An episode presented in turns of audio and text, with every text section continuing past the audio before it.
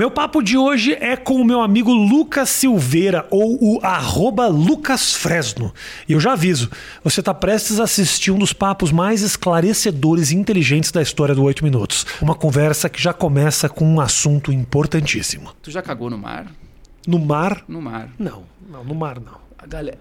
Não, Porra. cagar no mar não. Não, cara. Não, não. Eu recomendo. Você cagou no E mar? numa praia meio vazia, não vai Mas por cagar. quê? Por quê? Não, não tinha outro lugar pra Não, é que eu, eu nunca fui surfista. Surfista. Mas teve Engraçado aquela. que eu não olho pra você, eu penso em surf. Porque tem, mas, mas assim, mas é que todo Porto Alegrense, É, em tá. algum grau, foi surfista, Sim. de alguma maneira. Nem que Morey. fosse pra. É, Nem Morey. é, não, então, de alguma coisa. Mas assim, em algum momento, o gaúcho teve aquela parada assim, não, não. Agora eu tô indo lá surfar. que fosse de More, aí eu comprava um pé de pato pra ficar mais. Isso. Porque os anos 90 o bodyboard teve essa. Teve, Foi teve. tipo o Bitcoin dos anos 90. Exatamente. Bodyboard, Tinha roller. Moribug, que aí você tinha o teu Moribug. O esporte era bodyboard. É. Mas o, o- a prancha era Moribug. É, ficou famoso. E aí tu comprava lá na, numa loja dessas de acampamento. Sabe quem era um grande talento do, do, do, do Moribug? Glenda Kozlowski. Sabia disso? Campeã, Campeão mundial. Tipo assim. mundial. Fudida. Por quê? Porque nessa época era bombado. Aí tem- e o, tio, o melhor do mundo, que ganhou 20 anos seguidos, era brasileiro também, cara. O Guilherme Tâmega. Que Eu, um- puta, pior é que eu lembro desse nome. Olha que coisa É ridícula. porque ele aparecia todo dia no, no Globo. Nas revistas, Em eu- qualquer coisa. Eu tive, eu tive meu ano que eu achei que eu podia fazer isso e eu compra- comprava a revista Fluir, Claro, que porra. tinha uma seção só do, do Moribug, É, que imagina. era meio ridículo. É, o surfista... o- dizem Não que- respeita o Moribug. Não respeita. Mas no Havaí, a galera respeita muito o Moribug, sabia? Se eu fosse pra surfar no Havaí, não ia ser de Moribug. Então, mas é que a galera, assim, os, os Black Trunk lá, que é os malvados, os caras do Havaí que batem nas pessoas, expulsa os caras do mar. E Raoli, lembra Tu- que tinha é, os- o seu Raul, esses, esses caras, é tudo, é tudo moribugueiro, assim. Porque tipo, normalmente é uns tiozão Ah. que já não conseguem mais subir numa prancha. Tá. Aí eles ficam de moribug sendo os donos do mar Ah. e manda a galera embora. E também porque com, o- com o bodyboard consegue surfar qualquer onda. Já surf precisa de uma ondinha mais bonitinha, assim. E bodyboard, o cara enfia, se enfia em qualquer onda. Eu lá. não sabia disso. É ciência, cara. Moribug bombou muito. Moribug é vida. Moribug é vida. Camiseta. Moribug Qual é foi a vida. música mais bosta que você já fez? Ah, eu tenho algumas mu- muito ruins por vários motivos. Você assim. sabia que eram ruins quando você fez? Eu tinha um- uma suspeita, assim. assim, é. que a gente, porra, veio da geração de fazer álbum. O álbum Tá. tem 10, 13 músicas. Cara, é por isso que até hoje chega sempre, sempre chega um arigó e fala assim: Ah. Ah, não, porra, a gente fez uma compos- umas composições, agora estamos com 25 músicas para escolher 10. Eu. Tu não tem 25 músicas. Cara, se tu fizer uma boa. Inclusive, tu só precisa fazer uma, às vezes, durante uma vida inteira. Uma foda já, já, já te leva, já te dá aquela, aquele empurrão que tu vai ter uma carreira bosta pro resto da vida. Aham. E as pessoas vão ficar querendo gostar e às vezes vão conseguir gostar. Tá. Mas assim, então, mas tu vai fazer um álbum de 10, sempre vai ter uma que tu deu menos atenção e que aí lá no final tu vai ter sempre vai estar tendo uma preferida, assim, por exemplo, ah, hoje eu gravei a guitarra de tal música, aí tu ficou meio apaixonado por aquela, e aí tem aquelas que estão meio abandonadas, Tu fala- aí tu vai meio que tentando nivelar tudo para ficar tudo meio bom. Aham. Então é sábio tu gravar 12 para lançar um álbum de 10, tá ligado? Mas se tu não tem essa, essa, essa gordurinha assim. E outra, essas duas ruins tu pode até lançar como um B-side ou quando morrer, né? Tá. E tipo. Mas assim, não, fiz várias ruins. Mas tem, tem uma. E qual era a temática das músicas ruins? Ah, quando, é que, ah, quando eu era mais piá, eu só sabia, eu só, eu só sabia fazer música de, de corno, né? Tipo assim, música de, Emo, de né? corno Emo. ou, ou de O apaixonado. o emo ou sofrido, de, o emo sofrido. Ou de amor platônico. Eram variações da, da, da, da, da, da cornice, assim. Mas o corno, ele te movimenta a, criativamente? Ah, mesmo? Eu, eu acho que na adolescência. Que Corno deve ser muito sensacional pro cara que escreve música. Eu acho que na adolescência, ali, quando tá se formando enquanto pessoa, tu não tem muita certeza. Ou tu é um cara completamente alienado, ou tu tem completa noção de quem tu é, que normalmente é uma merda. então, se tu é completamente alienado, por exemplo, se tu é, se tu é o surfista do colégio, completamente alienado e que se distrai, às vezes tu já tá lá, tu já, já é o, o maconheirão do colégio, o cara que come todo mundo, não sei o quê. E aí, tipo assim, aí tu atravessa essa fase da adolescência sem de fato descobrir quem tu é. Aí às vezes tu descobre lá com 38, 40 anos e se mata. Ok. Mas aí a adolescência, ela vai treinando, tu, a, tu já, aí tu já tem um. Já Criando fica um uma pouco- casca. Já fica um pouquinho mais em casa, assim, pensando um pouco mais na vida. Tu já vai aprendendo em doses homeopáticas que tu é um merda, Tá. no fundo.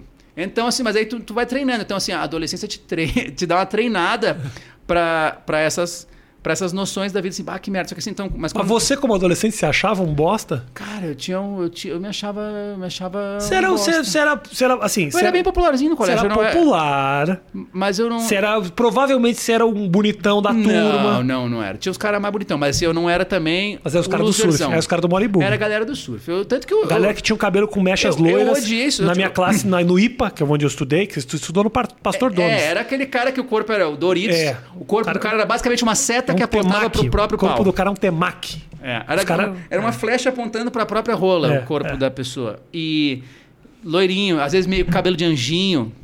E tudo eram uns caras meio pequeno assim, mais Hoje- forte. E hoje, tudo careca.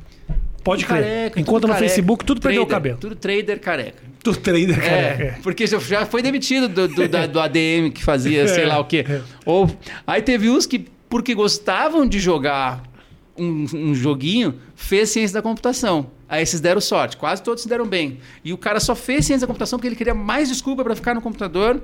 E sem querer, ele apostou na carreira certa. E todos meus amigos que viraram TI zero Ah. estão trabalhando, tipo assim, na Alemanha, na Dinamarca, Ah, é? não sei o quê, ou no Brasil, bombado. Mas foi sem querer, tá? E você tem contato com esses caras todos? Ah, Cara, a minha galerinha do colégio é bem, bem, Bem unida. bonita. É bem assim. Tem um núcleo ali de umas 20 pessoas ali, que é um grupinho. É um misto da galera que se formou no colégio com algumas pessoas da minha faculdade que foram agregadas nessa galera, tendo como vértice ali, talvez. Eu e o, e o Leandro, que era da Fresno também no começo, então virou meio que um vértice de pessoas da faculdade, do colégio, embora todo mundo fazia vários cursos. Esse núcleo aí, é, ele é super unido, sim, te meio que manda carta. O Leandro foi o cara que não seguiu o caminho. O Leandro era o Leandro Pereira. É o George Harrison Primeiro que ele pirava em. Ele gostava mesmo era de techno, né? É, Naquela virada do século, sabe? Aquela calça, boca de sino, óculos de lente amarela. Ele, ele era clubber, no fim das contas. E aí. E eu também gostava disso. Fim de século, era Eu a go- balada é, que ele colava no fim de século. Ele gostava disso. E eu, só que, e eu também gostava, só que eu não conseguia ser clubber, né? Eu tinha vergonha. E ele era super clubber. E, mas ao mesmo tempo eu gostava de tudo. É, Ao mesmo tempo que a gente gostava. eu lembro que no É. começo da Fresno mesmo, quando ainda se chamava Democratas, que era banda de festival de banda. Aí, eu me lembro de ter conversa se a gente assim, a gente vai ser tipo NoFX ou a gente vai ser tipo Prodigy? Porque a gente gostava das duas coisas. Aham. Aliás, o cara do Prodigy morreu aí faz dois meses. É, e o cara do NoFX tá vivo, pra tu ver. Você vê. punk, é, mas é que aquele cara, eu não sei nem exatamente que ele morreu, mas era, era muito louco, né? Já era pra ter morrido antes, Era né? muito, eu até não, não até sei como viveu o final dos anos 90. Até fez hora extra aí. Mas eu vi, aí eu até vi um show do Prod em São Paulo. Não, mas aí me momento. conta lá, como é que é o nome, Leandro? O Leandro. E aí, ficou pra trás. Ah, a gente conversou com ele quando a gente gravou uma demo É. que ele era vocalista. E, e aí a demo não, não, não tinha ficado legal, assim, mesmo. E eu, eu já era. Eu meio que eu escrevia as músicas, assim, porque Mas eu não era, cantava. não cantava. Aí eu meio que fazia uma demo pra mostrar pros caras da banda ali no violão, assim. E essas demos eu mandava pra vários amigos, mandava pra geral. Assim, olha aqui a música que eu fiz. Ainda nem era exatamente. Fre... Não sabia de que, que era, assim. E aí eu mandava pra geral, as pessoas gostavam disso. Mas aí quando a gente ia gravar com, com, com o Leandro, ele, ele, ele- Sabe, não, não rolava. Aí tanto que a gente, assim, putz, como é que a gente vai fazer? Ele, porque a gente queria muito que ele ficasse na banda. Mas tipo, aí tu já tava cantando também. eu era tipo o backing vocal do cara. Ah. Mas aí, tanto que, resumindo, Ah. eu lembro que a gente queria que ele aprendesse a cantar porque a gente queria que ele ficasse na banda, que ele era meu melhor amigo, ainda é meu melhor amigo. E aí, tipo, eu lembro que a gente.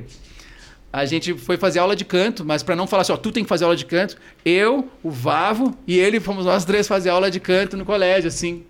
E aí, quando a gente gravou a primeira demo, o professor de canto foi lá e deu uma preparada, assim.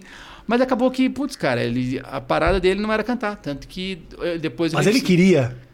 Cara, ele queria, mas ninguém- naquela época ninguém, quer- ninguém sabe muito o que que é da vida, porque naquela época não valia tanto ser. Pô, Fresno. democratas, né? Não valia tanto ser, ser um democrata na época. Não. Então, ser limado ou sair do Democratas na época era sair de qualquer banda dos teus amigos do colégio.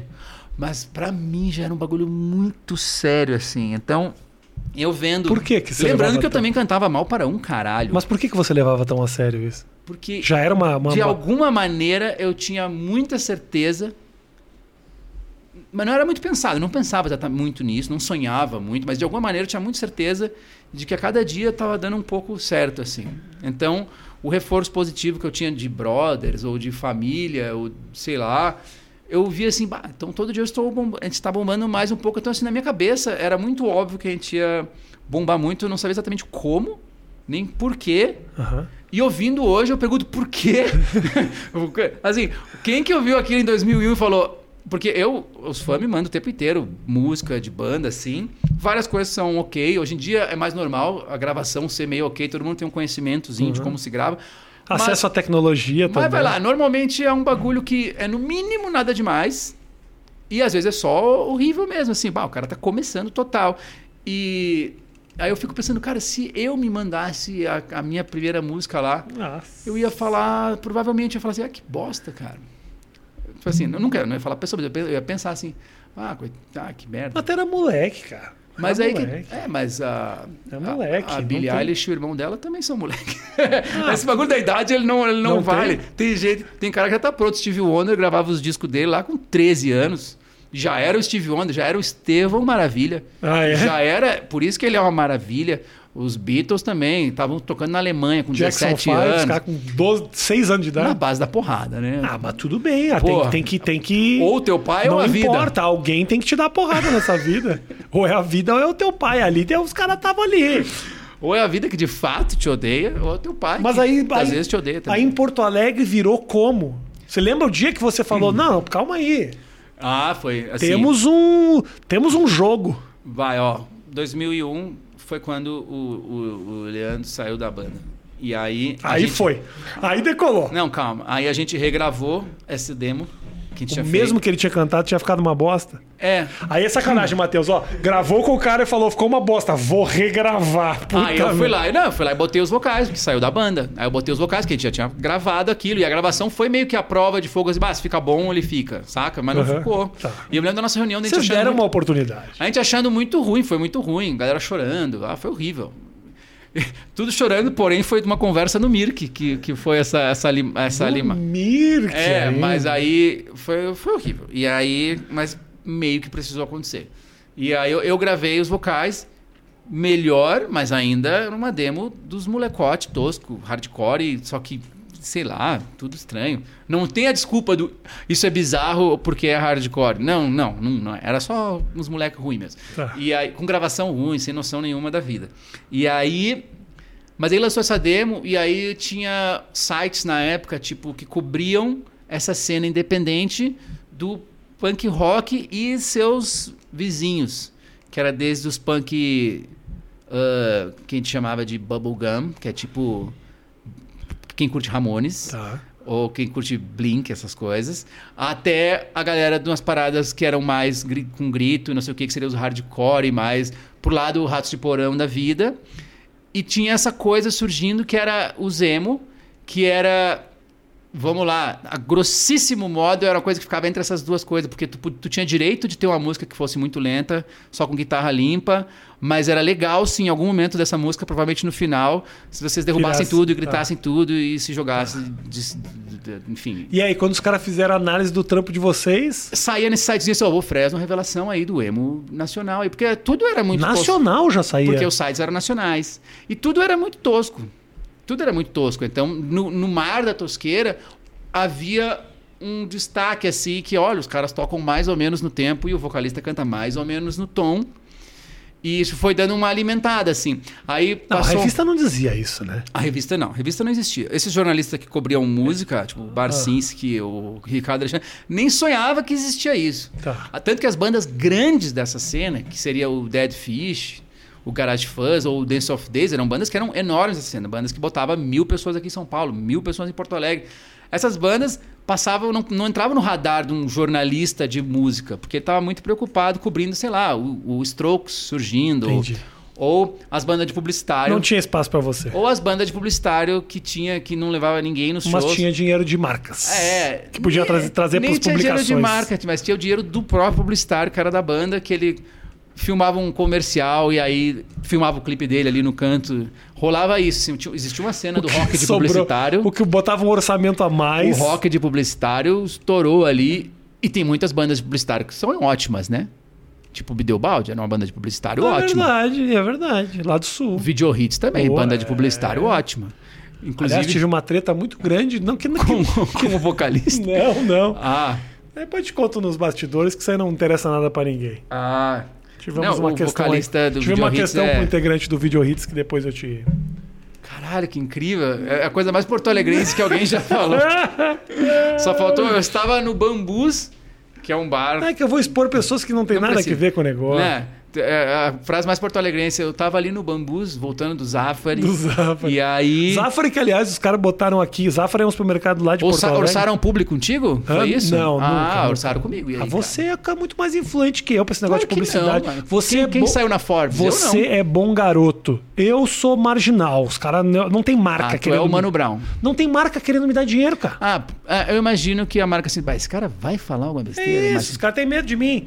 Mas agora tem um Zafari aqui no shopping Pompeia. Você tá ligado, né? Que eles tiveram que botar um assento. Porque todo mundo falava Zafari. Todo mundo falava Zafari e o pessoal do, do, do, do supermercado ficava com medo de entrar alguém caçando um búfalo lá dentro. provavelmente. E não rola muito esquilo, né? O esquilo do Zafari, o, o- o símbolo do Zafari é um esquilo.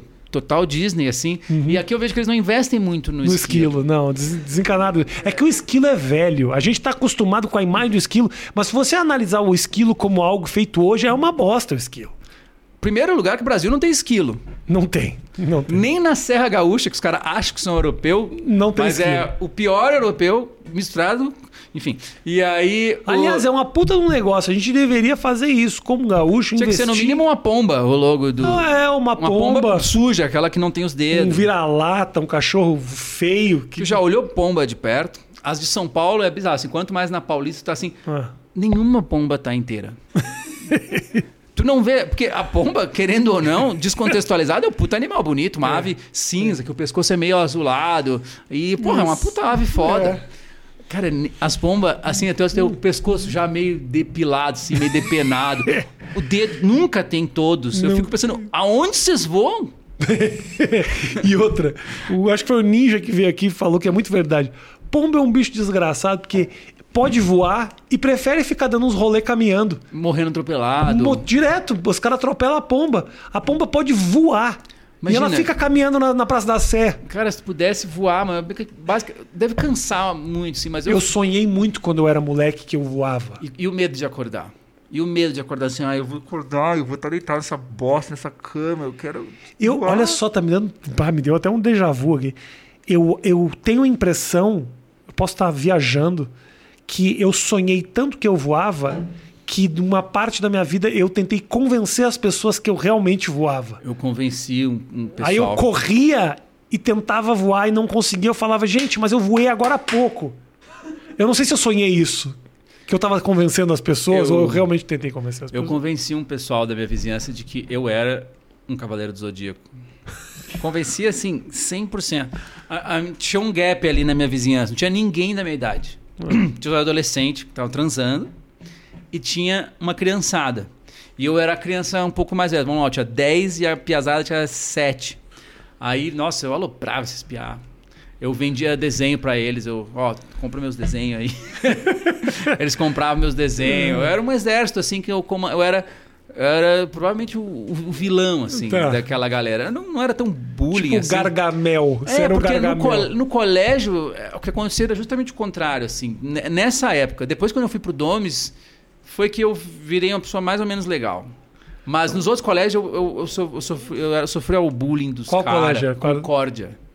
Ah, Concórdia. Eu me lembro com, a, Você com piores. só, você estudou só em. Ah, não, Concórdia é o que tinha, tinha recuperação. Tinha. Sim, Tinha, aí não, só vai a escória. Só vai a escória. Não, tinha dependência. Dependência, não é é Dependência é assim, ó, tu, tu tá na sexta série, aí tu rodou em cinco matérias, matemática, português, Isso. e aí os caras falam, passa pra sétima, mas vai, tu vai cursar É. as matérias da sexta junto com os alunos da sexta. Isso. E tinha dois colégios em Porto Alegre que faziam isso, que era o Vera Cruz e o Concórdia. Vera Cruz, eu me lembrava Aí mais. o Vera Cruz era o quê? Os caras Pleiba do Anchieta, que é o colégio mais boy, que rodavam lá e o pai não, não, não assumia que o filho tinha que repetir de ano. Que, aliás, tem, tem penalização mais proporcional para uma pessoa do que repetir um ano inteiro da tua vida. Só porque tu não decorou a bosta da Da matéria. osmose. Por Mano. causa da osmose, tem que voltar pro Tu passado. consegue imaginar o que, que é mais proporcional que uma pessoa falar assim, ó. Feliz 2021. Volta, vai fazer tudo de novo. Todos esses trampos aí que tu fez, tudo de novo e faça E melhor. sabe o que é o foda? O cara é obrigado a fazer português que ele tirou nove o ano inteiro. E ele é obrigado a fazer português de novo, é, é muito desproporcional. É, é- A dependência tem um sentido se você claro parar pra pensar. Ó, vai aí, mano. É. Tu só tá fazendo aula pra não ser um drogado 24 horas por dia. Porque pelo menos aqui dentro do colégio é mais difícil tu fazer as bostas acesso. que tu vai fazer em casa. É. Então, assim, vai. Você foi Cursa essa aí você fez a depender. Que eu não fiz dependência, eu era o cara que passava Ah, bem de ano, só que eu tinha que lidar com um cara de 100 quilos e 1,90m que chegava pra estudar na quarta série comigo, assim. E aí, normalmente, esses caras olhavam pra mim e já davam um tapa. Na hora, assim. E aí, Magrinho, eu sem- tinha, eu tinha dois, eu tinha um, ami, um amiguinho assim, Hum. que era um amiguinho que a gente era best do maternal assim.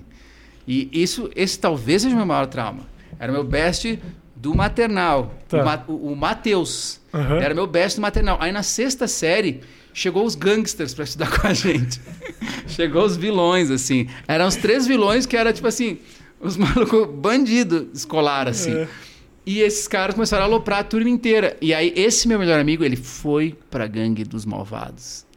Aí ele era o ponto, ele era o ponto de contato dos malvados comigo. Então, pá, a galera cagava na minha O cabeça. cara, ele era o intermediário assim. é, do ele, bullying. Porque aí ele ficava do lado dos caras, é, sabe, Draco Malfoy vibes assim. Aham. E aí ele, bah, e aí eu, eu era o. E, e aí que tá. Aí, mas aí quando eu falo sobre bullying, as pessoas falam, tá, mas por quê?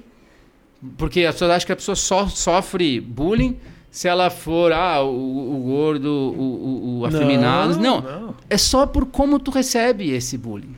Então, assim, por porra nenhuma, às vezes, eu só recebia isso de uma maneira assim, "Não, que merda. Tipo assim, e aí, por não ter uma personalidade de qual é que é, maluco? Eu vou estourar tua cara agora. É isso. Inclusive, o meu sonho, eu ficava sonhando na cama, assim, De falar esmagar isso? a cara das pessoas. Não, eu tinha sonhos desse nível.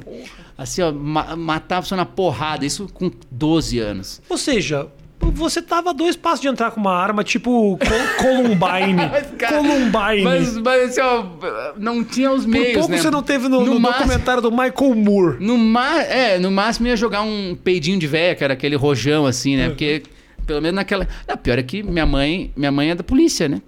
Ela era federal. Ah, Ou seja, eu sabia. sabia exatamente onde era o 38 da minha mãe. Você poderia Bah, tranquilamente. aqui, ó. Aqui, de lado, assim, ó. Chegar a ela, pá! Não, mas aí, sei lá. Aí eu acho que eu tinha uma civilidadezinha, uma Tá. estruturinha familiar Aham. que me fazia passar muito mal nesse rolê do bullying, mas não querer matar os caras. É que o bullying Mas de- a vontade de dar um. Era, não, não, É. nunca foi matar, era só dar um pauzão. Mas sabe qual é que é a Eu diferença? fantasiava essa cena de eu dando um pauzão e o colégio todo assim. É. Te, pe- te pego lá fora. Tipo o Spider-Man, quando ele finalmente resolve É. bater no Homem de Areia lá. Era uma redenção desse tipo. Matar é demais, mas Porque- foi engraçado. Mas é, é a diferença do bullying daquela época pra agora é o seguinte: quando acabava a aula, você voltava pra, pra casa e já era. E aí eu, eu tinha a molecada da rua pra fazer, os caras de 7 anos pra, pra rebater. Eu não tô dizendo que eu era um santo. Eu era um baita de um trouxa, eu aprendi errado. Entendi. Aí eu, eu tinha, eu tinha o bullying pra repassar pra criançada ali do bairro, né? É porque hoje em dia a molecada sai da escola, Ele chega é em casa, abre a internet, Ele é eterno. tem montagem, tem foto do, do rabo do cara, É, tem não. ele fantasiado, ele com montagem, ele pelado, com, com, com teta. É, o que aconteceu e aí foi os que caras enlouquecem. a humanidade deve ter um bagulho genético assim de vamos arruinar tudo sempre. Porque no fundo, se tu for olhar em estatísticas absolutas, me- tudo de errado, morre cada vez menos gente por coisa que dá pra evitar.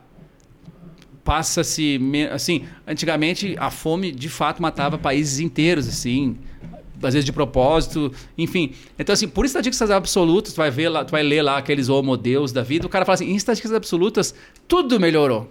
Mas o ser humano dá um jeito de em outras esferas piorar. Tipo assim, não existe época pior, eu acho que hoje em dia, do que pra ser adolescente. Por que, nascer. por que você fala aí? Por causa desse tipo de coisa. Ah, a ansiedade causada pela, pela noção de que tudo é, in- é infinitamente escalável, assim. A pior das hipóteses... Tu realmente resolvia um problema de um nude vazado indo para um outro colégio, assim. É. Aí no máximo rolava uma lenda assim, bah, aquele cara lá, o cara aqui, é, ou aquela mina. E- mas assim, tu tinha a oportunidade de reconstruir tudo, assim, era só mudar de colégio. É. E hoje em dia, mano, o passado te persegue.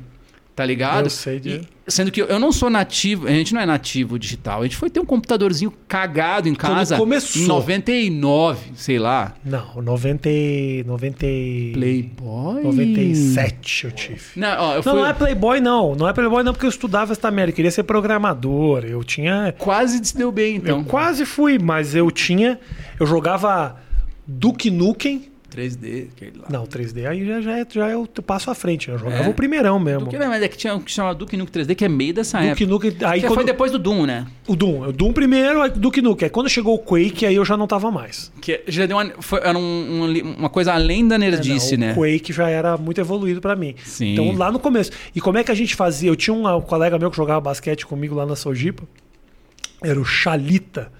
O Chalita, aliás, que uma vez eu. Entrar em detalhes aqui, mas o Chalita, uma vez eu briguei com ele porque ele pegou uma namorada minha que a gente tinha dado um Quem tempo nunca? e ele ficou com ela e eu esmurrei a cara do Chalita, tipo no teu sonho. Quebrei todos os dedos da minha mão na cara do Chalita. E aí, É bom que ele diz que ele se fudeu mais, eu cara. me fudi. Ele, no Me máximo fudi. sangrou a boca. Me fudi, ficou com o olho roxo, no outro dia tava jogando basquete. Eu não, com a mão toda enfaixada. Aí o, o Charita tinha um esquema que ele conseguia se conectar da casa dele no computador da CRT e eu também me conectava na CRT. Então, antes de existir internet, a gente já jogava conectado pela linha telefônica. Querer. E fazia o jogo um contra um, assim. Do que Nukem, ele na casa dele e ele na minha. Olha que loucura! Naquela época, imaginar que a gente poderia se conectar no mesmo jogo. É, e o é cara na absurdo. casa dele jogar. As pessoas hoje em dia que têm acesso à internet, que aí a Vivo cai, eles falam: a Vivo é uma merda. Nossa, a net nunca Vou funciona. assinar com a Claro. Tipo Você não vai pro inferno. Só viveu a internet quem se masturbou pra GIF animado. assim, de disquete. Pintava um brother com um disquete com um. Com uns. Mas o que, que devia ser? Os bitmap, que ocupava espaço pra caralho. É, né? é. Com três bitmap escaneados da, da, da Juma Marruá pelada na revista da Manchete. Ou uns GIF animados de sexo explícito, assim, que era quase. É. Quase. Abstrato, de, assim, de tão É, de pixelado. tão videozinho, videozinho de 80 por, É. 50. Não dava um K o negócio. Era tipo assim, ficava só uma boca numa rola, assim, ó. Ah, ah, ficava assim, ó. Ah, só isso, era o vídeo. Aí você ficava lá e, ah, caralho, não acaba nunca. E aí, outra coisa, eu, eu tinha medo de ir, mas lá em Porto Alegre tinha farrapos. Sim. E aí eu já era adolescente, eu, tava, eu remava lá no União. Então eu pegava um ônibus e ia pro centro pra pegar o barco pra ir lá pra Ilha do União e eu remava lá. E aí eu me lembro que eu passava adolescente, cabaço ainda. Aí eu via aqueles, aquelas, aquelas boates assim, sexo explícito. Eu acho que isso não tem mais muito mercado, assim, fora do ramo da, da taradice. Eu passo na Farrapos e não vejo mais nada disso. Ca- Cadê? Acabou. Porque eu lembro que, mas eu lembro que eu também tinha uma cobiça assim, entre um sonho de dar um pau no cara que me fez bullying e outro, eu pensava em um dia ir nesse lugar e ficar vendo a apresentação de sexo explícito que deve ser a coisa mais deprimente. Eu já vi. Eu já vi. Eu já vi mais de uma vez. Porque assim, uma Porque coisa quando você tava lá passando, falando eu sonho, eu já podia estar. É. Eu já podia estar. Então, Ah, eu- mas se tu era da Sojipa, tu ia no 232. Não, no 232 era puteiro, não tinha grandes shows. Eu na Farrapos tinha show de Ah. Show de mulher sexo pelada, show de sexo explícito. É, e a- tal. era grande E era uma de- merda, porque a gente entrava. A chance e de encontrar meu pai lá era muito grande É, eu- também. isso aconteceu. Isso meu eu- pai ia trabalhar Encon- com os amigos. eu Encontrei o pai de uma ex-namorada uma vez na quinta-feira do Rose Place. Caralho. Rose Place, sabe Ah, era é Rose é? Place. Não, esse era o clássico que tinha sexo explícito. Xoxoteca. Não, não tinha sexo Tinha uma explícito. faixa assim. Não, se- Venha ver a Xoxoteca. não é isso. Rose Place é uma balada que tinha na 24, lá do Ah, União. confundi, tá. que o Confundi. Rose Place é uma balada que toda quinta-feira. Peraí. Tô com gás. Eu não rio de peido, mas é que esse foi amplificado, mano. tô com gás. Não, não tô me sentindo muito bem. Eu peido muito, mas não, não tá E aí- no, caminho, senão eu já respondia. Quinta-feira, os caras jovens, tipo eu, ia lá pra pegar as coroas. Então, assim, as coroas iam lá que gostavam de Que jovens. essas coroas deviam ser mais novas do que a gente é hoje. Oi? É mina de 29 Com anos. certeza. 31 anos. Eu tinha 17, 18, mas Nossa, tinha véia. 29. Nossa, peguei uma coroa ontem. é isso? No Rosão, a gente chamava do Rosão. Mas a Farrapos era foda porque quando a gente entrava no puteiro, o cara falava: tem que dar um drink pras moças. E aí você falava, porra, quanto é que é o drink? O drink era um bagulho assim que era duas consumação do dado beer. É, devia ser equivalente a 60 pau. Era tipo É. isso. Era Não tinha a menor cachê. condição, menor condição. Então a gente ficava até rolar a pressão. Aí quando começava a rolar a pressão, não, já vou, já vou, não, já vou, não, já vou. Aí os caras nos tiravam. Porque a gente era moleque ainda, entendeu? Total, os caras, a gente mano. entrava lá, os caras sabiam. A gente, a gente entrava muito no. Inclusive, devia ser o público, assim, o público do bagulho devia ser meio que, basicamente, os caras matando aula. Só quem pagava e quem gasta dinheiro é coroa. Nós, ele sabia que era só uns moleques que olhar umas bundinhas de arreganho. Os tiozão que entravam eram os tiozão, Tiozão que sentavam triste. e falavam. Tiozão, tiozão que a vida não tá legal. Aham. Sentava numa cadeira, recebia um lap dance, levava a menina pro quarto. A gente via toda Ficava essa. meio sempre tinha um ficar meio apaixonado, assim. Direto, Numa direto. carência, uma coisa bem, bem good vibes, bem legal, É bem muito, positivo. É muito fácil enganar homem, cara. Homem é uma, é uma merda de enganar. Se a mulher dá-lhe ali um- uma, uma surra legal no cara, o cara se perde mesmo. É foda. Você nunca se apaixonou por uma mulher que você fala. "Ah, Você nunca se apaixonou por, um- por Não. uma mulher, um puteiro que tu foi? não, não, pelo puteiro não, é. Por uma mulher que você falava, minha trans é maravilhosa, mas o que, que mais eu tenho com essa pessoa? Ah, sim, né? Que inclusive não tem muito o que conversar depois e fica naquela Já coisa. aconteceu isso? Aí tu vai ver um filme, a pessoa meio que não, não, não, não tem. Em nenhum outro nível existe uma comunicação assim. Não, e aí, tu- não, inclusive tu vai lá e, e engata, né? Namora. Namora. E aí vai percebendo assim ao longo, assim, bah, O que, que eu fiz? não tem nada a ver mesmo. Nossa, nada a ver. É, então, já, já teve. Mas essas coisas ficam meio inesquecíveis. O cara lembra dessas, dessas frustrações pra sempre. Fiz muita cagada na minha vida já. Pá, 44 anos. Tu já é praticamente o. Tu já é o. A gente já, eu, eu tenho 37, então já. A gente já é o tiozão que vai no puteiro, só que ele não, não existe mais. Ele Total. provavelmente virou Mas quando você olha, quando você se dá. De vez em quando você. Quando, quantos anos tá. a tua- 37. Ah, não, a tua filha? 5. Cinco anos.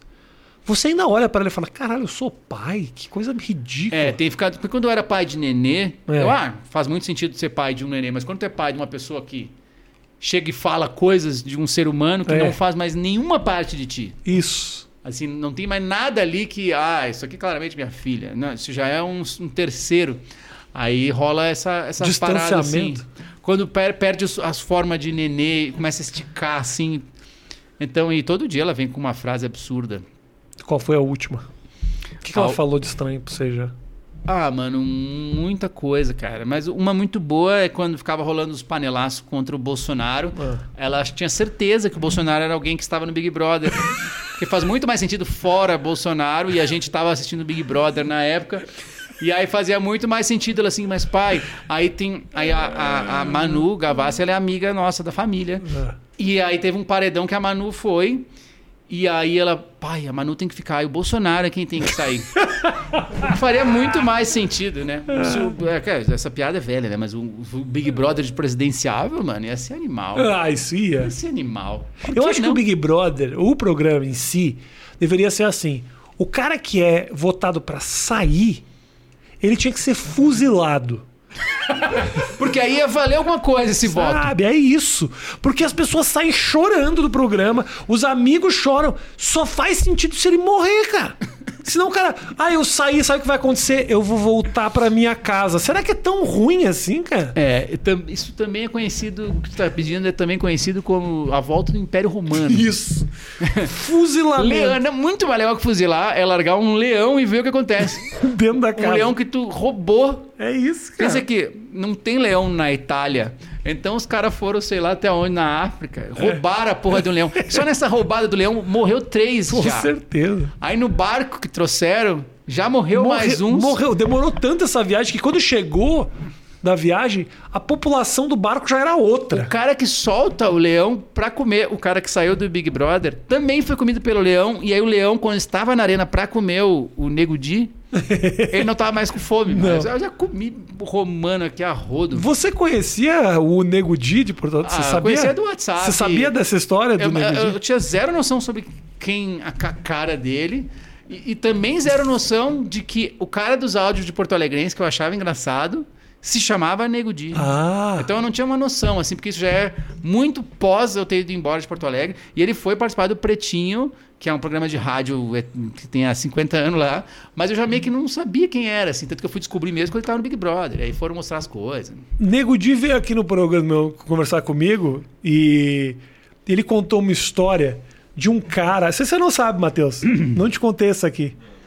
O cara, ele veio contar que é o seguinte: nós tínhamos um amigo, um amigo em comum, cara, o Márcio Dornelles, jogador de basquete, o cara que saiu de Porto Alegre e joga até hoje, o cara tá com 45 anos, joga.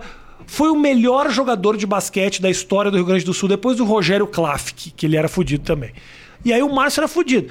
E aí, quando o Nego Di começou a ficar bombado, ele, o Márcio falou: Eu conheço o Rafinha, vou intermediar. E aí o Nego Di veio aqui e falou o quê?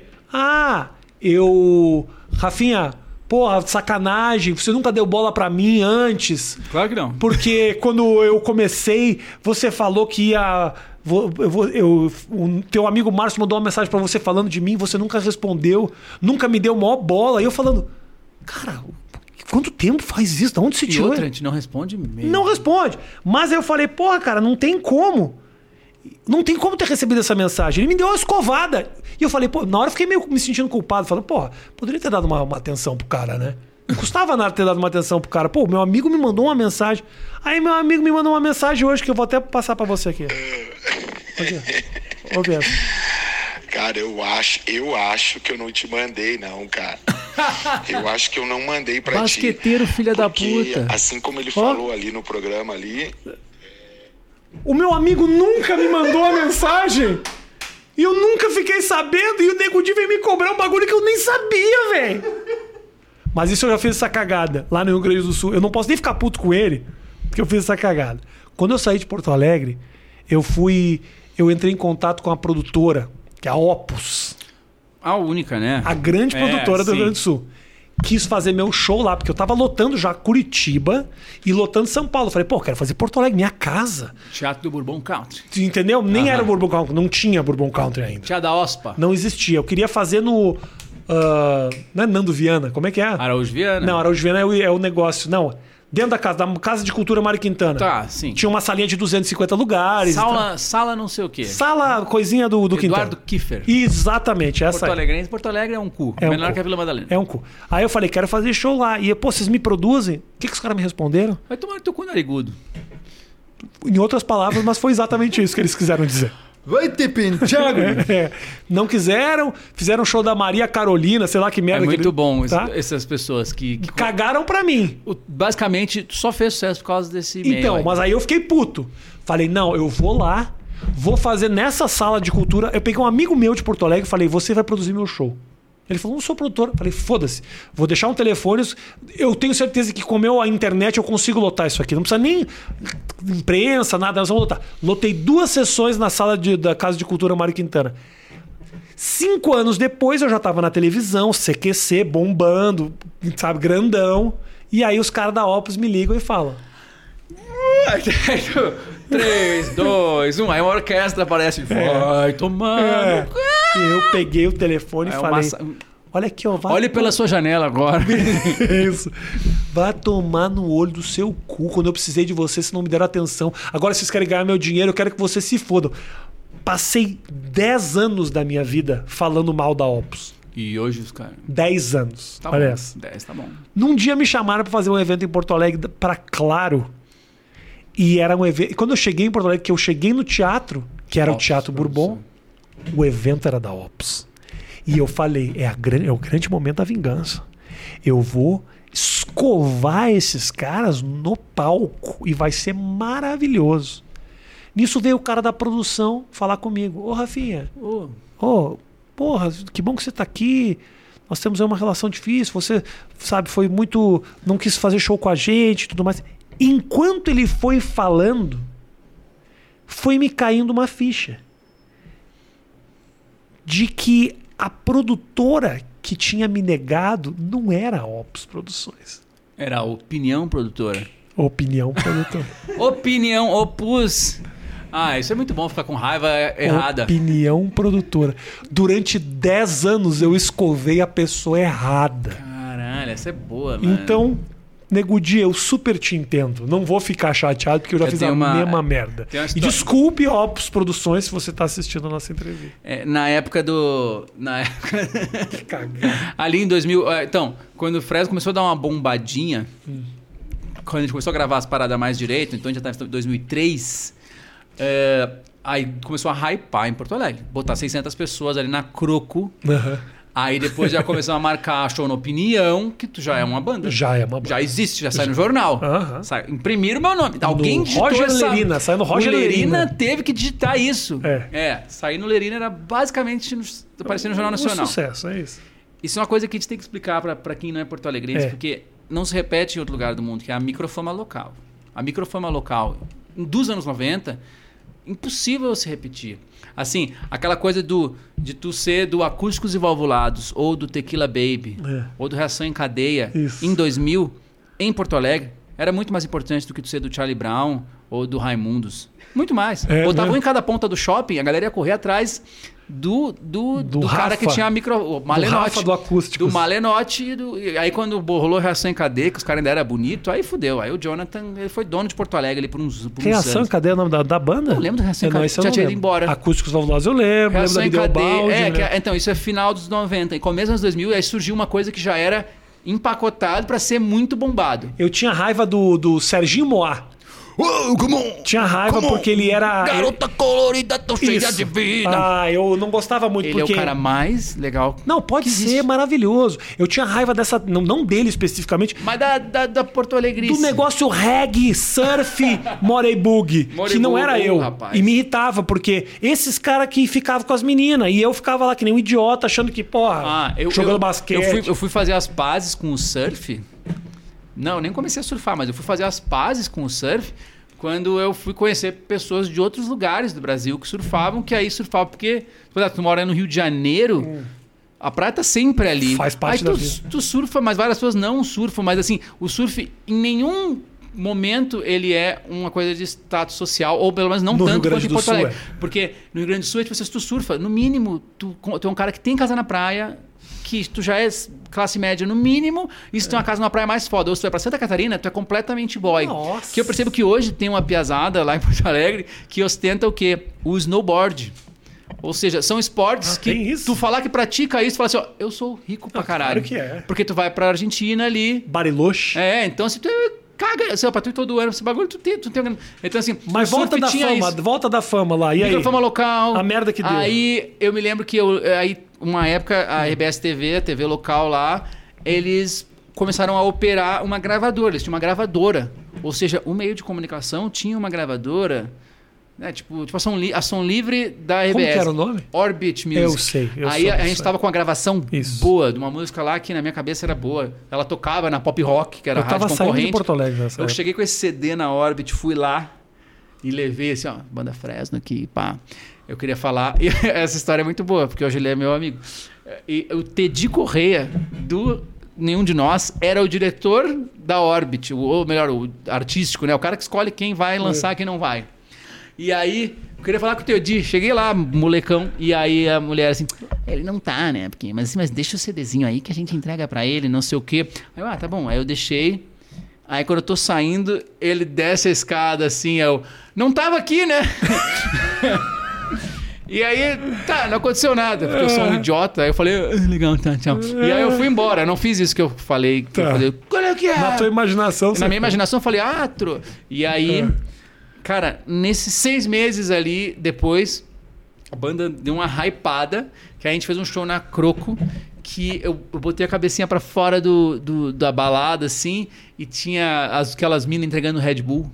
Aí eu falei, pronto, agora eu causei um impacto cultural na minha cidade. Aham. Porque alguém falou, vai lá que tem gente lá. Assim, virou um negócio É. da cidade. Assim, eu falei, pronto, estourou. Isso era, meu, final de 2004, Então, Quando 2003. tem promoção no evento, aí É, tipo assim, significa. que eu não mandei ninguém. É. Assim, mas simplesmente viram 700 pessoas na, numa balada que só tem formatura. E aí, caralho, mano. E aí, no- e aí, uma, aí tinha uma amiga minha que já estava estagiando na Zero Hora no jornal. E ela conseguiu emplacar uma capa de caderno jovem lá com a gente. Dia seguinte, ligou o Teddy. Ô, Lucas, pô, legal.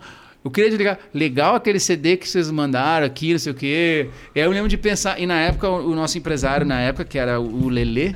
O Lelê, que é da. da- ah, não sei se tu conhece, mas lá na Atlântida agora ele, ele é o cara do, do Inter, do futebol, enfim. Menor ideia. É, que hoje ele é radialista, mas na época ele era empresário de bandas. E o Lelê era muito inimigo do Teddy, sei lá por quê. Tá. E aí, quando ele me ligou. Só que eu não fui o cara que tu. Não sei se tu foi também, mas eu não fui, eu não, não tive o, a, a, a coragem de falar assim, vai tomar. Eu falei mesmo, não, eu não tô falando. Eu eu recebi falei- o telefone e falei, vai tomar no teu cu. O máximo que eu fiz, pô, legal, vamos marcar um papo. Desliguei, filha da puta. Sendo que. Mas enfim, acabou que eu nunca Carregou, fui. Mas, mas- mas- mas eu nunca fui lá. Eu nunca fiz essa reunião, porque eu peguei um ódio. E tudo que representasse. Na época ali, a, a rádio que tocava lá, que era Atlântida. Então, tudo que representasse aquele mundo. E eu, e eu super me via. Me via, né? Não era, mas eu super me via como um outsider, um, um punk da história. Aham. Então as minhas entrevistas da época que eu dava pra esses sitezinhos era tipo assim, ah, essas filhos da puta aí de rádio, Contra não o sei sistema, o quê. contra o o sistema." sistema. É. E aí eu e aí eu me lembro que eu fantasiava, aí eu parei de sonhar em dar um soco no- na cara dos meus amigos e passei a sonhar em Batendo de correio. Não, não, em levar uma- uma- um, um, um press kit cheio de cocô de cachorro. Imagina o press kit da banda Fred. Ô, aqui é o novo, ó. O cara, caralho, pesado. Mandaram uma- um Xandão. É um cocô de cachorro, aquele que só come ração, aquele cocô nojento. Também nunca fiz. Teddy Correia ficou muito chateado comigo. Ele se leva muito a sério, aquele cara. Se leva muito a sério. Ficou muito chateado. Eu fiz uma piada. É geracional, eu acho. muito tempo atrás, eu fiz uma piada que eu falava.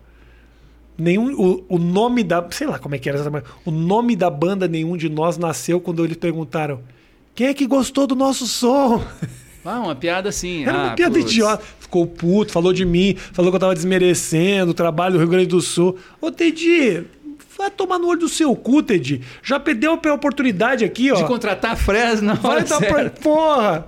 Vai cantar os astronauta de mármore lá, com aquele negócio que nem é teu, que você traduziu do de fora. Ah, chupar uma rola. Beijo, Teddy. Eu, eu gosto de ti, é só ele que tá falando Não, isso. cara, o cara te negou, eu tô te defendendo aqui, cara. Ah, mano, tudo bem. Era ruim mesmo.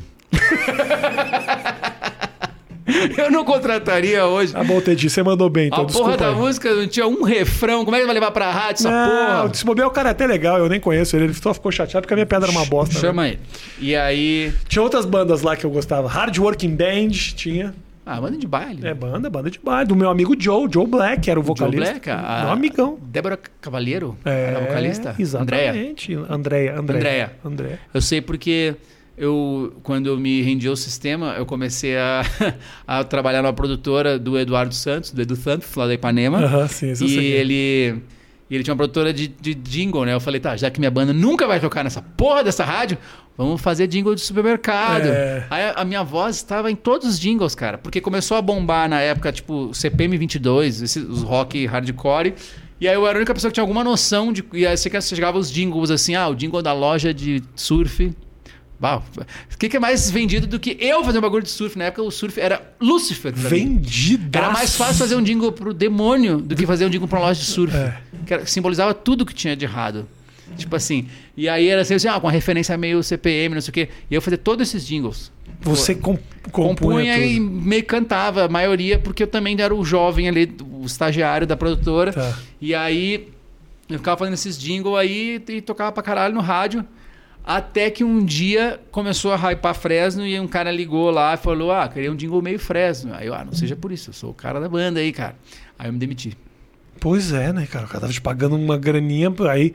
Você realmente tava Não, não, aí eu falei assim: talvez eu não precise mais ficar trabalhando aqui dia a dia assim. Mas eu também não tava ganhando dinheiro nenhum, né? Mas Demorou mais quando- uns quatro anos pra ganhar alguns centavos. Quando que a Fresno virou? Teve, teve, teve pontos, teve turning points, assim. Tem um, um, um Esse foi um do tipo, não quero mais trabalhar na rádio. É, não, né, né, eu trabalhava na produtora, Na produtora, fazia desculpa. os jingles. Isso, isso. Então teve isso, porque eu falava pro cara, ó, a gente já tava viajando pra tocar. A gente já tocava no underground do Brasil todo final de semana, basicamente. Assim, 2004, 2005 foi anos que a gente fez tipo, assim, 70, 80 shows, viajando. Assim, vinha pra São Paulo e fazia o Hangar 110, aí ia pra Campinas, ia pra Sorocaba, tudo de van, tudo errado, mas E os fazia caras conheciam o seu- o som de vocês da onde? da internet. Na internet? O que especificamente? Era muito. A galera. Ah, mano. MySpace? Foi. Era a modinha secreta do jovem triste. Mas aí eles ouviam isso aonde? Eles. eles pegavam. Mas assim, tinha o Trama Virtual, que era tipo um MySpace brasileiro. Lembro mas tinha o MySpace, o nosso era um dos mais bombados do Brasil. Orkut, a nossa comunidade era gigantesca. Corona, tô com corona, tô com corona. Tô com corona. embora, galera. O, o, o Orkut da Fresno era muito bombado. Era a maior comunidade de banda que tinha, assim. E... é sério, era muito grande. Vergonha, vergonha o cara bombar no Orkut. Bombei muito no Tinha Orkut, muitos cara. scraps a tua página. Bah, recebia testemunho a rodo. Testemunho. É, eu. Não, eu admi- super administrava, assim, ajudava a administrar a nossa comunidade, mas na, na, pensa que pra época a internet era um bagulho que pouca gente tinha ainda, 2004, 2005. A nossa comunidade tinha assim, 300 mil pessoas. Era tipo uma página de Facebook Oi? de 10 milhões hoje. 300 mil Era pessoas. muito grande, Eu era. me lembro que o gago da, da skin tinha 80 mil e era um sucesso. E o melhor era as comunidades que era só uma piada, assim. Eu pensava numa coisa engraçada assim, vai, eu vou criar uma comunidade com esse nome. É, eu tinha tinha uma comunidade que era o seguinte: era o. fun- Isso é uma coisa que. Eu também fui um cara meio. Tinha raiva da RBS durante muitos anos e tal. Página do Rafinha. A página do Rafinha, eu quis. Sabe da história da página do Rafinha? Ah. Eu tinha a página do Rafinha, a galera, provavelmente algumas pessoas sabem disso. Era um site de humor que eu tinha. Numa época que ninguém produzia vídeo de humor. Era eu e só. Só eu fazia. E eu tive uma ideia que eu cheguei na RBS e falei: ó, sabe o que a gente tem que fazer? Eu não tenho lugar onde postar meus vídeos. Então a gente tem que criar uma plataforma que a tecnologia não é tão difícil assim. Podia se chamar You. Não, calma aí. Chetube. Mas deixa eu te falar, falei pra ele. Uma tecnologia aonde o cara pudesse subir o vídeo dele e a gente disponibilizasse uma página para as pessoas assistirem o vídeo dele. Então assim, eu em 2000 e 2000 eu tive a ideia do YouTube. E ninguém me deu esse crédito. Até hoje quando eu vou lá, os caras falam disso, ó, pô, o cara teve uma ideia aqui que depois Tu foi o Santos Dumont do YouTube. só que ninguém me deu a menor bola. Os caras falaram, Rafinha, vai fazer tuas piadas de merda aí, deu, entendeu? Era isso, entendeu? Mas o que eu ia te falar da RBS? Que eu tinha uma comunidade no, no, no Orkut, que era os funcionários e ex-funcionários da RBS. Era a minha comunidade. Tinha 2.500 pessoas, ou seja, todo mundo que trabalhava ali no Zero Hora, RBS, me demitiram. No dia, um cara chamado Fernando Gracioli me demitiu. Inclusive morreu recentemente. Bem feito esse cara. Não, não pode falar isso, coitado. horror, eu cara. tô zoando, tô Me zoando. demitiu porque tinha que me demitir, meu era um puta bosta. Mas tu trabalhava na RBS. Trabalhava na RBS, eu trabalhei na RBS. Fazendo. Eu trabalhava no Clique RBS assim que lançou o Clique RBS, primeiro ano. Na época que tinha o jornal E aí? E eu, eu escrevia no IAI, tinha a página do Rafinha Eu, no eu, IAI. eu fui levar a nossa demo no aí também. Só que eu fui atendido pelo Jimmy Joe, O Jimmy. é. completamente louco. Ah, gente boa pra caralho. Não, completamente louco da melhor maneira possível, Muito né? bom. Muito, muito massa dar um cargo de direção pra um louco. É, ele era louco. Um roqueiro Bem louco. é. Então, assim, isso que eu falo. O cara era o diretor de um jornal semanal porto-alegrense. E aí eu me lembro que saiu uma matéria sobre os maiores artistas do MP3.com. Porque o MP3.com era um site Eu lembro da do virada do MP3.com, século. o cara podia ali que baixar a as gente músicas. bombou. Ali que a gente bombou. Do MP3.com? É. No MP3.com, em 2000, há 21 anos atrás, Ah. tu podia botar bandas de rock de Porto Alegre. Ele tinha essa geolocalização. No E Isso, MP3? no MP3.com, tu conseguia procurar no site. Aí ele achava as bandas de rock de Porto Alegre, que era o quê? Winston, Wonka Vision, Podia baixar as músicas dos caras. Video Hits. Que do caralho, não sabia. Videobalde, Video Hits, que mais? Eram Eu os indies, tinha- Os eu indies de Porto Alegre. tentei e achar a Fresno, página aqui, não achei. Era esses indies, os, os- os publicitários. que- E, e também tinham as bandas ali, os hardcore, os pop punk. Só que a gente bom- bombou muito. Então, assim, antes da gente ter uma gravação propriamente dita, tinha uma demo da Fresno, já com a minha voz, mas antes do vocalista ter saído, então talvez isso não tenha sido muito legal. E aí, porque eu só botei lá, porque eu era o social media, assim, ah, põe uma música aí, surgiu um site aí, mp3.com. Essa demo aí, mano, aí, aí saiu no. E aí, assim, as maiores bandas do mp3.com e a nossa banda era tipo a segunda De todo o MP3.com? de Porto Alegre. Ah, Mas depois, ó, aí um ano depois, eu tenho uns prints, porque eu achei um computador velho, eu tenho uns prints de 2000, 2002, que tinha. Aí sim, aí tem. Aí tu, tu- é, o bagulho era tão segmentado que tu podia botar assim, ah, bandas de emo mundial. E aí tinha Fresno lá, tipo assim, vigésimo, assim, mas no meio de bandas que ficaram muito gigantes. tudo que eu ouvi no MP3.com não deu certo. Eu É, escutava muito hip hop, eu baixava hip hop. Porra, foi a primeira oportunidade. Eu me lembro, foi o primeiro, Gigabu. primeiro lugar onde eu baixava coisas, ba- Aham. músicas. É, eu lembro quando fechou o mp3.com, foi horrível. Ele foi adquirido pelo download.com. E o mp3.com tinha alguma coisa que eles já pagavam pelos downloads que a galera fazia da tua música. Eles pagavam. Você recebeu dinheiro? Não, mas teve umas bandas que receberam. Porque tinha que, sabe assim, eles tinham um Tinha bagulho uma que era. conta nos Estados o- Unidos, é, o depositado mesmo- no o Bank mesmo- of America. Era o mesmo pensamento do trama virtual também. Eles fechavam com algum patrocinador aquele mês, e aí, eu sei lá, a Apple deu um milhão. E aí dividia meio que pelos plays da galera. Entendi. Mas tinha artista brasileiro que tu via assim, tu conseguia ver quanto eles tinham feito, assim. Tipo, era mil e tantos dólares, que na época. Era não, um na época era mil reais, né? Porque o dólar tinha um preço. Hoje, hoje é que é uma Hoje casa. sim, é, Hoje é uma exatamente. casa. Nossa, mano. E aí teve. Essa, mas assim, o MP3.com foi o primeiro estouro, depois teve esse estouro do Trama Virtual, depois teve esse estouro do MySpace. Aí ficou inevitável que a gente entrasse com uma gravadora grande, porque não tinha mais pra onde ir nesse underground Sim. independente. E aí a gente foi praticamente empurrado pra dentro de uma gravadora, do Universal lá, do Bonadil. Aí a gente entendeu que o que a gente achava que era ser bombado, que era fazer um show no hangar pra mil pessoas, era legal, mas não, assim, não era, era muito mais, dava pra ser muito mais que aquilo, né? Mas o, o- o- essa experiência lá com o Rick Bonadil foi legal pra vocês? Eu não posso dizer que não foi legal. Porque Ou você tá, Trouxe- ou você tá sendo legal, tipo como você foi com o Teddy Correia que te fudeu no passado. me fudeu, Isso meu não-. Não, trauma, traumas da vida, mas eu acho que se a história tivesse sido outra, se tivesse, se tivesse assinado com outra gravadora, com outro Rick Bonadil, o trauma dessa do, do estrelato, ele vem pra todo mundo. Pra nós veio super, veio leve. É. Eu não sou uma pessoa. Eu não sou um, um- um cara. Uau, que cara foda, ele aguentou. Não, é que ele veio leve, ele não veio muito. E mesmo assim foi um bullying, porque eu não parei de sofrer bullying. Porque quando eu era adulto e venci na vida, e toquei no planeta Atlântida. Você era um emo E comecei fresco. a morar sozinho.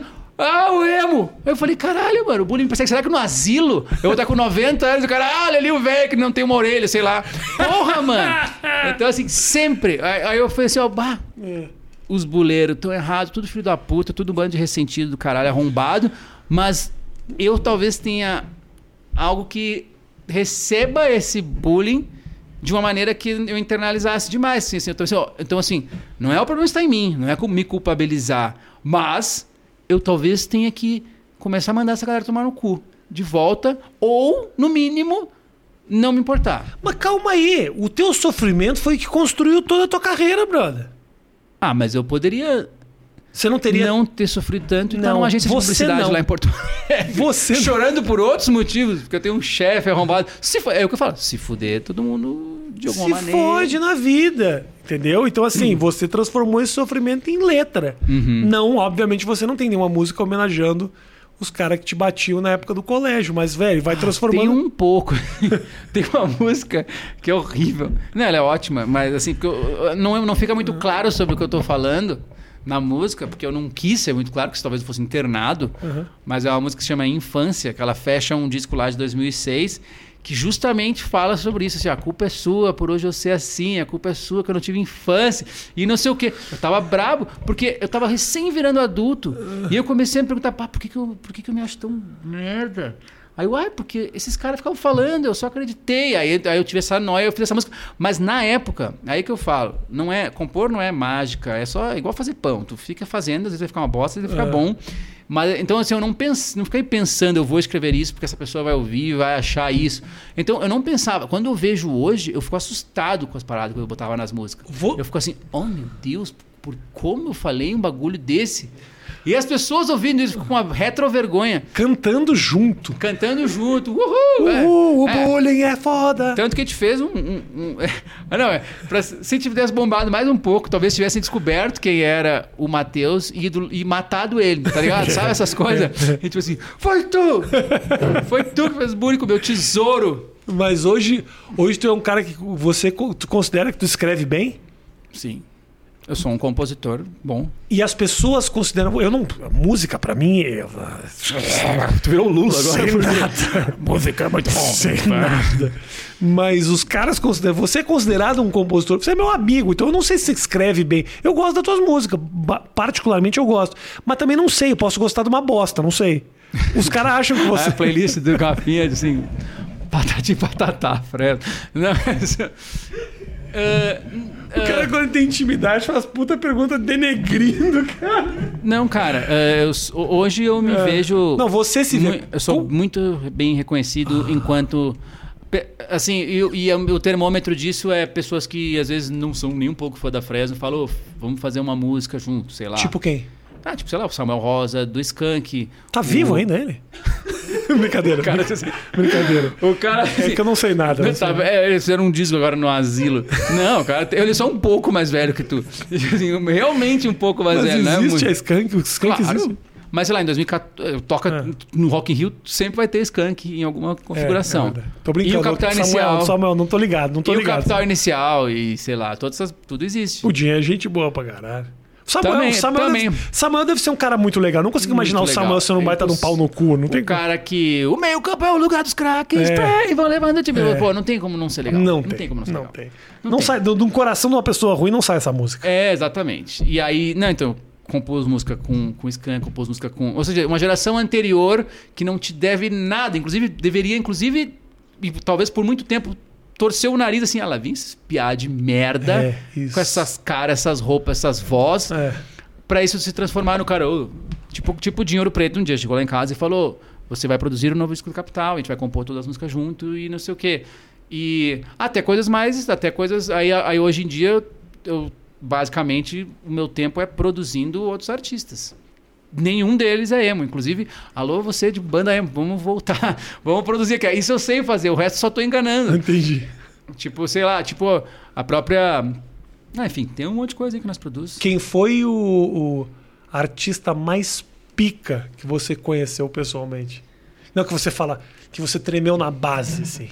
Ah. Cara. é- é- Talvez não ser mais pica, mas al- al- alguma coisa em você despertou. Cara, eu sou melhor que todos eles. tô brincando, tô só. não duvido. Não manjo nada de música, talvez você seja mesmo. Não, não, não, mas assim. Ah, mano, a gente treme nas bases. Eu, deixa eu pensar assim. Mas. é, eu já contei. Foi, foi aqui que eu contei aquela vez a história que eu fui cantar Barbie Girl e cantei errado. Foi, foi no outro oito minutos lá na minha casa. Que eu fui cantar Barbie Girl no Criança Esperança e a letra sumiu. Que foi porque eu estava tão. Me senti tão humilhado. O bullying. Eu falei isso, eu só fiquei pensando nos meus amigos do bullying em casa. Vamos ver o trouxa da Fresno. O cara acha que faz sucesso, mas tá cantando Barbie Girl. Veio tudo isso na minha mente e eu cantei errado, quase de autossabotagem de propósito. Mas isso eu contei no outro, então. É, Não, mas ninguém viu. Toda velho. vez que eu falo isso, vai, vai lá no vídeo, Lucas Criança Esperança, só assim, vim aqui por causa do Rafinha. e aí. Lucas, foi lá que você cantou Barbie Girl tudo errado? É. Pô, no Criança Esperança, tava ali pra ajudar a criança, velho. E nem conseguiu. Quanto, quantas pessoas desligaram a TV naquele Nossa. momento em que eu errei Não e por doaram, isso não, não doaram. doaram, e por isso alguém morreu? Perderam o show da Shakira que veio depois, só por causa do cara que não conseguiu. Uma loura legal, decidida. Ó, errei de novo. Uma loura legal e que sabe o que Ah, quer. português? Decidida e fatal, mas dengosa. É a pior tradução. A tradução que. Quem traduziu isso? É o, Provavelmente o latino, ou o P.O. Box, Papo É, de Jacaré. é. O cara do Papo de Jacaré. banda de Santa Catarina. É. Mas qual foi o cara pica que você cruzou, se encontrou, que... Ah, o, o- acho que o momento em que eu me vi mais envolto em picas, aqueles caras, fora a suruba que eu fiz ontem, ah, foi lá no Rio Grande do Sul tem um evento que chama Festa Nacional da Música. E aí, basicamente, é uma, uma junção de todos os músicos do Brasil, mas que não é um evento tipo um prêmio Multishow, que é a galera filmando, não sei o quê. É quase um, um, um simpósio de firma. Tá. E a galera fica muito livre, a galera enche a cara, a galera fica muito louca. Os músicos, e aí a galera toca muito junto, assim. E mais ou menos sempre é num lobby de um hotel grande. E aí sempre vai ter um canto que vai ficar um palco meio sertanejo, um palco meio pop rock e um palco meio do pagode. Eu nem preciso dizer que o único palco que é massa mesmo é o do pagode, porque no pop rock chega lá sempre um cara, vou tocar uma própria, sabe? Sempre chega um cara, eu fiz essa aqui ontem contra o E governo. do nada aparece o Teddy Correia também, né? Amanhã. E aí, meu amigo, ó, ó, é ele, tá, Tem- Teddy? Teddy, você é um bosta, Teddy. Para, para, cara. E aí. Tô brincando, falando isso só pra, só pra causar polêmica. Não, aqui, ó, amanhã no. Nem sei qual é o site. Não existe mais nenhum site. No Sabe Omelete. porque ele ficou puto com a minha piada? Eu, eu fiquei. Mas ele ficou puto, ele falou em algum lugar. Ele me xingou pra caralho no Twitter e tal. Ah, mano. Eu achei engraçado. Eu adoro quando os caras ficam chateados com as piadas. Eu fico eu. né? Tipo, você fiquei chateado. Cara, porra, a gente, eu vivi a pior época É. da comédia, que foi tipo, tu tá voltando de um show chapado, tá o cara do pânico no aeroporto. É verdade. Sempre com nenhuma graça. Porque nunca, eles nunca iam mandar o Eduardo Sterblich pra falar comigo. Eles mandavam o mais sem graça. O chapatito, os É, caras. que- sei lá, ou um cara com um problema mental que eles botavam lá, tipo, você é comediante agora, Mas e é. ficavam rindo da bizarrice do cara. Mas era genial. Desculpa, é, É, engraçado. Eu vou te dizer que toda vez que eu tentava assistir, eu me injuriava. Assim, era legal, é tipo o Joe Rogan, é legal Aham. ver os pedaços. Entendi. Porque os cortes. o cortes programa é insuportável. Entendi. É tipo assim, era propaganda, bagunça. Tô ligado. E aí, sempre mandava o cara menos engraçado pra falar com a gente. Mano, é, Hã? quem é a pessoa? Isso. Festa Nacional da Música. Eu, aí eu, eu, eu, eu invadi. Vários assuntos se perderam, eu acho, aqui. no meio das conversas, né? Eu tô pra contar a história do Gracioli, que parou no meio e nunca mais eu continuei. Eu calho de saber tocar cavaquinho, aí eu, Ah. Eu tava provavelmente me achando muito, né? Eu fui lá, vou lá no pagode, vou tocar cavaco com esses caras aí. E aí quando eu olhei para o lado, eu estava cantando, puxando uma música, um só pra contrariar, um bagulho assim que tá, tá na minha formação musical. É o que eu mais sei, se pá, é o pagode mesmo dos anos 90, que foi o que eu ouvi na infância ali, quando eu comecei a gostar de música. E aí eu tava lá tocando e os caras super felizes, impressionados por o, o roqueirinho tá sabendo todos os pagodes, tocando direito, né? Porque normalmente o roqueiro, em média, não sabe É. tocar nada, nem as próprias músicas. Sim. Então, assim, os caras super impressionados. Eu olhei para o meu lado, tava tipo assim, o Pericles, o Arlindo Cruz, o, sei lá, o Alexandre Pires, aí aqui tava, não sei o que, assim, tava tipo a Santa Ceia do pagode. E aí, eu, e aí na hora, eu tava loucão, e na hora me bateu um. Aí eu soltei o cavaquinho e saí, assim, porque me deu um- um- um Uma vertigem. uma vergonha, assim, fiquei tipo assim, o que, que eu tô fazendo aqui? Mas aí depois a gente ficou tocando muito e foi muito legal. Esse dia foi, é, eu tenho, nossa, sei lá, tipo assim, coisas absurdas aconteceram. Tipo, encontrei o compadre Washington, quando ele deu uma hypada ali em 2013. Aí eu Da cham- propaganda da, do OLX. é, aí a gente chamou ele e ele super tímido, assim, de cara, sobe no palco que a gente vai tocar todas do El Chan agora. Ele, ah, ele duvidou muito que a gente sabia tocar. E foi incrível, porque rolou tipo um pocket show do El Chan ali. Caralho. Sem ninguém dan sem nenhum dançarino, ou seja, só as músicas. Sem danças. não faz o menor sentido. Como é? É o tio É. sem dança, não faz é, sentido. tipo a palestra do, do, Faz do. Picasso. Meu pai, uma vez, cara, meu pai era secretário da saúde do Rio Grande do Sul. E eu, contei- eu contava até essa história no meu primeiro show. Eu puxei pra mim a história, mas a história é do meu pai, na verdade. O motorista dele tinha um evento da Secretaria da Saúde que tinha uma banda de pagode. Oi, ô, seu Júlio, eu quero te apresentar aqui o. o como, Pagode do Dorinho. como é que é o nome? Esses pagodes de Porto Alegre. Não, não, não. Era o cara do Raça Negra. Como é o nome do cara do Raça Negra? Luiz Carlos. Chamou o Luiz Carlos. E aí ele foi apresentar pro meu pai e falou: Então, Você aqui é o, é o cara, é o cara da banda. Aí o cara falou: Prazer, Luiz Carlos, raça negra. Meu pai não entendeu que ele tava falando de uma banda. Aí falou, falou meu pai Sérgio, falou prazer, judeu. Júlio, judeu. Meu pai falou pra... Prazer, Júlio, judeu. É uma piada pronta, realmente. Mas é verdade essa história. No Eu puxei pra mim pro stand-up, mas é verdade. Judeu, cara, raça negra. Falei, tô, vendo? Eu vi o teu stand-up ali no teu começo de carreira em São Paulo, que foi ali no hotel. No Num- Crown Plaza. Deram É. fim no Crown Plaza. Ou no Demo- Frei Caneca. Demoliram. Frei Caneca é um shopping muito interessante. Porque o Frei Caneca é um shopping que é o shopping gay da cidade. O Frei Caneca. Tipo Guion lá em Porto Alegre. Tipo Guion. Mas quando eu, eu morava do lado do shopping Frei Caneca, eu ia pro almoço do Frei Caneca, se abria o Bluetooth, chegava umas rolas do nada. Chegava, abria o Bluetooth, tinha Carlinhos Não, e- Pintudão. e o banheiro tinha placas muito específicas do tipo, não transem neste banheiro É. sem roupa. Não, não tinha placa, mas a Não, galera não transava. rolava, não rolava placas realmente nesse nível que eu fiquei assim, bah. E eu me lembro de, eu me lembro de ir, ir lá fazer xixi e e, se- e sempre tinha alguém demorando demais mijando perto assim, aí eu ficava puta merda. Ih, já tá... tá... Tipo assim, olha, cara, quando eu quiser dar pra alguém, não vai ser no banheiro. do Não. shopping. Cara, vai ser no lugar Eu quero que seja o lugar especi- mais longe do mundo Eu quero do que seja- banheiro de um shopping. Eu quero que seja especial É, pra não mim. vai ser aqui, não vai ser assim. Essa mão, é, tu- primeiro lugar que tu tá mijado. É, não. Tipo assim, não vai ser isso aí É. que tu vai botar. que vai me atrair pra Não, minha não, primeira não, vez. não, Porque a não, primeira vez não, vai ser assim. Não vai ser assim. Pô, para num restaurante. Ah, Então tá, né, gente? meu man, brother. Caralho. Muito bom. É, nós temos que fazer outras porque. Porque não tem assunto, entendeu? Então é mais fácil. Mais fácil pra mim, você não me dá trabalho. Ah, pô, o que, que a gente falou aqui, cara? Foi, um- é, foi o Porto Alegre. Só o Gracioli. Deixa eu só terminar a história do Gracioli, que ficou sem fim essa história. Eu tinha a comunidade da RBS no Orkut, chamada Funcionários e Ex-Funcionários. No dia que ele me demitiu, eu tinha o poder da comunidade. Eu era o moderador, eu era o dono da comunidade. Eu mudei a comunidade, eu comi o cu do Gracioli. Aí no outro dia as pessoas da RBS inteira acordaram e falaram: Gente, eu não comi o cu. O que, que, tá acontecendo? É que eu tô na comunidade comi o Era cu do muito Gracioli. bom trocar o nome Era muito foda. Por isso que tinha uma comunidade que passava de mão em mão. O- a comunidade do Gago da Skin já foi o baixinho da Kaiser. O que tava hypado entrava. Big Brother, não sei o quê. É, um amigo meu, o ex-vocalista da Fresno, ele- Leandro. O, o real talento do Leandro. Leandro. É, Tinha um, tinha um meme interno nosso que era adoro mulher gostosa. Isso é uma frase muito óbvia, mas é que um dia a gente estava na praia do Rosa, sei lá, em Santa Catarina, e aí alguém dos nossos amigos olhou pro lado e falou assim: Nossa, eu adoro mulher gostosa. Aí isso era um meme nosso. Aí a gente criou essa página que tinha nove pessoas. Só que um dia a gente acordou, essa página tinha 90, pesso- 90 mil pessoas. E aí uma mulher que ia ser capa da Sexy daquele mês mandou uma DM pro, pro, pro Leandro, que era o administrador, e falou. O que, que eu preciso fazer para tu me vender essa página? E aí ele ficou com muito medo e falou: tá, quero 10 mil reais. e aí, eu não me lembro se ele vendeu, mas eu lembro todo mundo falou assim: faz um date com ela, óbvio, cara. É. E acho que ele Afinal de contas, ele adora mulher gostosa. não... adora! O que, que é melhor do que tu receber uma coisa que tu adora? Enfim, né? É isso. Brasil! Obrigado pelo carinho de todos vocês. Nos encontramos na próxima. Até mais.